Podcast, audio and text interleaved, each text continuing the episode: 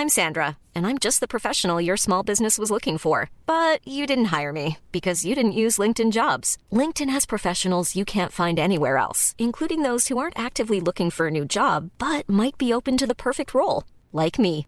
In a given month, over 70% of LinkedIn users don't visit other leading job sites. So if you're not looking on LinkedIn, you'll miss out on great candidates like Sandra. Start hiring professionals like a professional. Post your free job on linkedin.com/people today.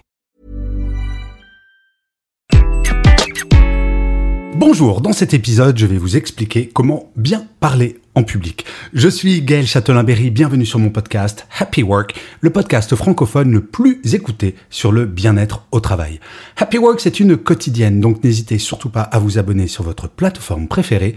Comme cela, vous serez au courant de tous les épisodes, et en plus, de vous à moi, ça me fait très plaisir et cela vous prend deux secondes. Alors, comment bien parler en public? Vous le savez peut-être, mon métier, c'est avant tout d'écrire des livres, d'écrire des articles, de faire des choses très seul dans mon bureau. Mais j'ai également ce métier, celui de vous parler, que ce soit dans les podcasts, dans les conférences, et je fais ça depuis des années, et je dois bien vous avouer que j'adore ça. Et au fil des années, j'ai développé un certain nombre de techniques, car oui, il y a des techniques pour bien parler en public. Bien entendu, chacun doit développer ses propres techniques, car nous n'avons pas toutes et tous les mêmes personnalités, mais il y a quand même des règles générales, et c'est de cela dont je vais vous parler dans cet épisode. Et en fait, pour les prises de parole en public, ce n'est pas que pour des conférences que je peux faire devant des centaines de personnes, non, cela s'applique absolument à toutes les situations et vous allez voir, c'est extrêmement facile. La première règle, quand vous prenez la parole, c'est d'attirer l'attention dès les premières secondes. Si vous avez une présentation à faire, ne commencez pas par un petit Bonjour, j'espère que vous allez bien. Ça donne le ton. Il faut capter l'attention, que ce soit par une phrase surprenante, que ce soit par une anecdote, que ce soit par une plaisanterie. Mais il faut que les gens se disent Ah, là, il va se passer quelque chose de différent. Je ne sais pas si en entreprise vous avez déjà assisté à des réunions vous savez dès le premier mot que vous allez vous ennuyer sévèrement et c'est absolument horrible. Les premières secondes, la première impression, c'est cela qui va déterminer le niveau d'attention que les personnes vont avoir. La deuxième chose, c'est soyez vous-même. Souvent en entreprise, on veut jouer un personnage, on veut paraître plus sérieux que l'on est, on veut paraître plus crédible que l'on est. Mais la notion de crédibilité est quelque chose de totalement subjectif. Il faut bien comprendre que l'image que vous avez de vous-même quand vous regardez dans le miroir n'est pas du tout la même que l'image que les gens ont de vous et est encore différente que l'image que vous aimeriez avoir vis-à-vis des autres.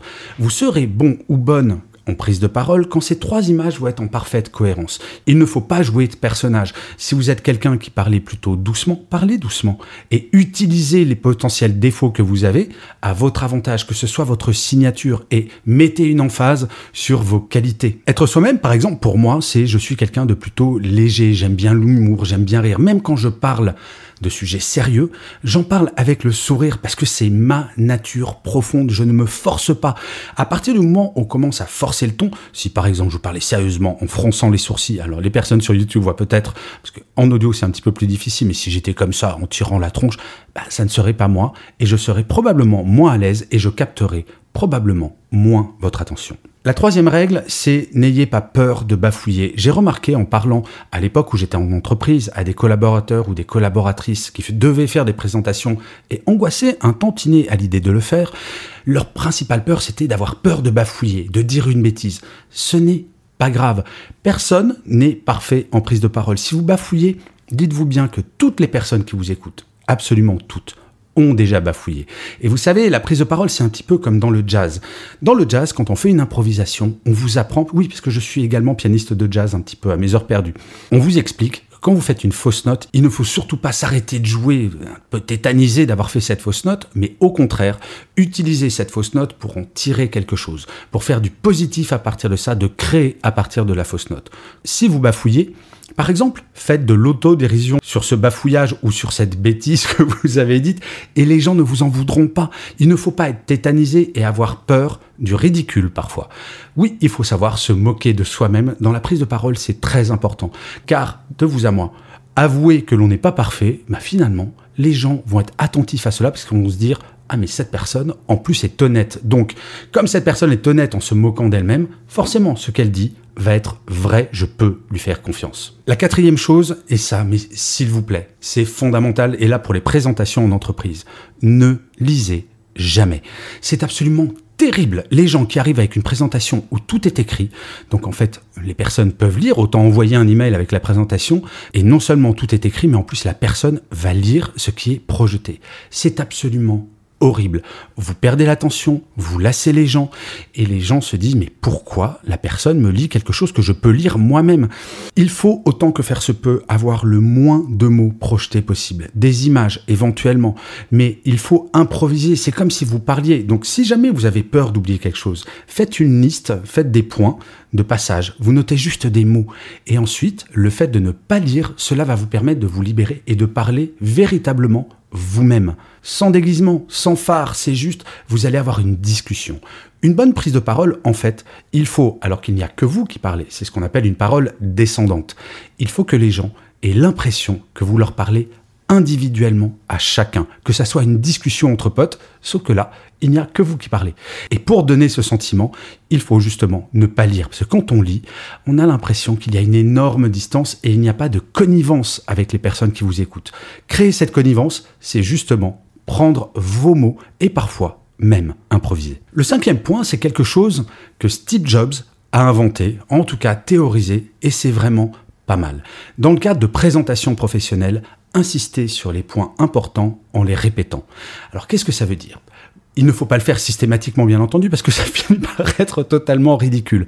Mais si, par exemple, je vous donne une information, je vais, là, je vais bientôt vous donner un chiffre, et je veux que ce chiffre, vous le reteniez. Je vais le répéter. Je vais faire comme cela. Écoutez bien. Au moment où je vous parle, entre 10 et 12% des salariés vont faire un burn-out.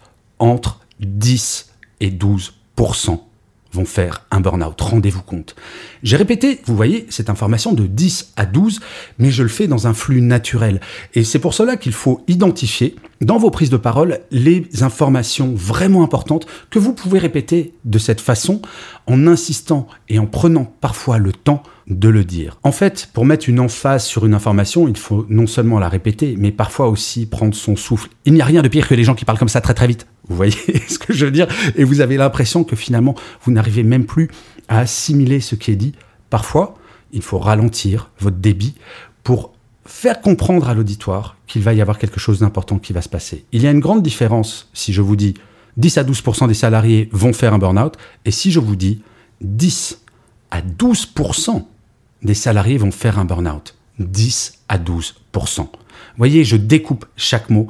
Et c'est pour cela qu'il faut préparer vos prises de parole, quand ce sont des prises de parole professionnelles, pour identifier ces points de passage et savoir jouer avec. Alors, il y aurait encore beaucoup, beaucoup d'autres choses à vous raconter sur la prise de parole, mais déjà avec ces cinq points, si vous les appliquez, si vous les retenez, vous allez voir, vous allez bien vous en sortir. Et j'ai tendance à dire que même dans la vie personnelle, certains points peuvent être utilisés. Mais ça, c'est une toute autre histoire. Je vous remercie mille fois d'avoir écouté cet épisode de Happy Work ou de l'avoir regardé si vous êtes sur YouTube. N'hésitez surtout pas à mettre des pouces levés si vous êtes sur YouTube, à mettre des étoiles, à commenter, à partager cet épisode s'il vous a plu, à en parler autour de vous s'il vous a plu. C'est comme cela que Happy Work durera encore très longtemps. Je vous dis rendez-vous à demain et d'ici là, prenez soin de vous. Salut les amis.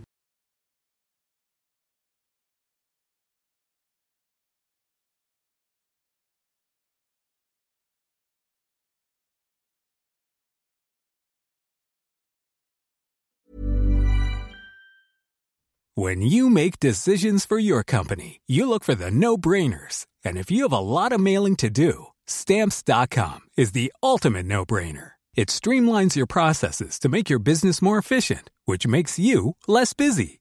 Mail checks, invoices, legal documents, and everything you need to keep your business running with stamps.com. Seamlessly connect with every major marketplace and shopping cart. Schedule package pickups and see your cheapest and fastest shipping options from different carriers with rates up to 89% off USPS and UPS rates. And with the stamps.com mobile app, you can take care of mailing and shipping wherever you are. Make the same no-brainer decision as over 1 million other businesses with stamps.com. Sign up with code program for a 4-week trial plus free postage and a free digital scale. No long term commitments or contracts. That's stamps.com. Code program.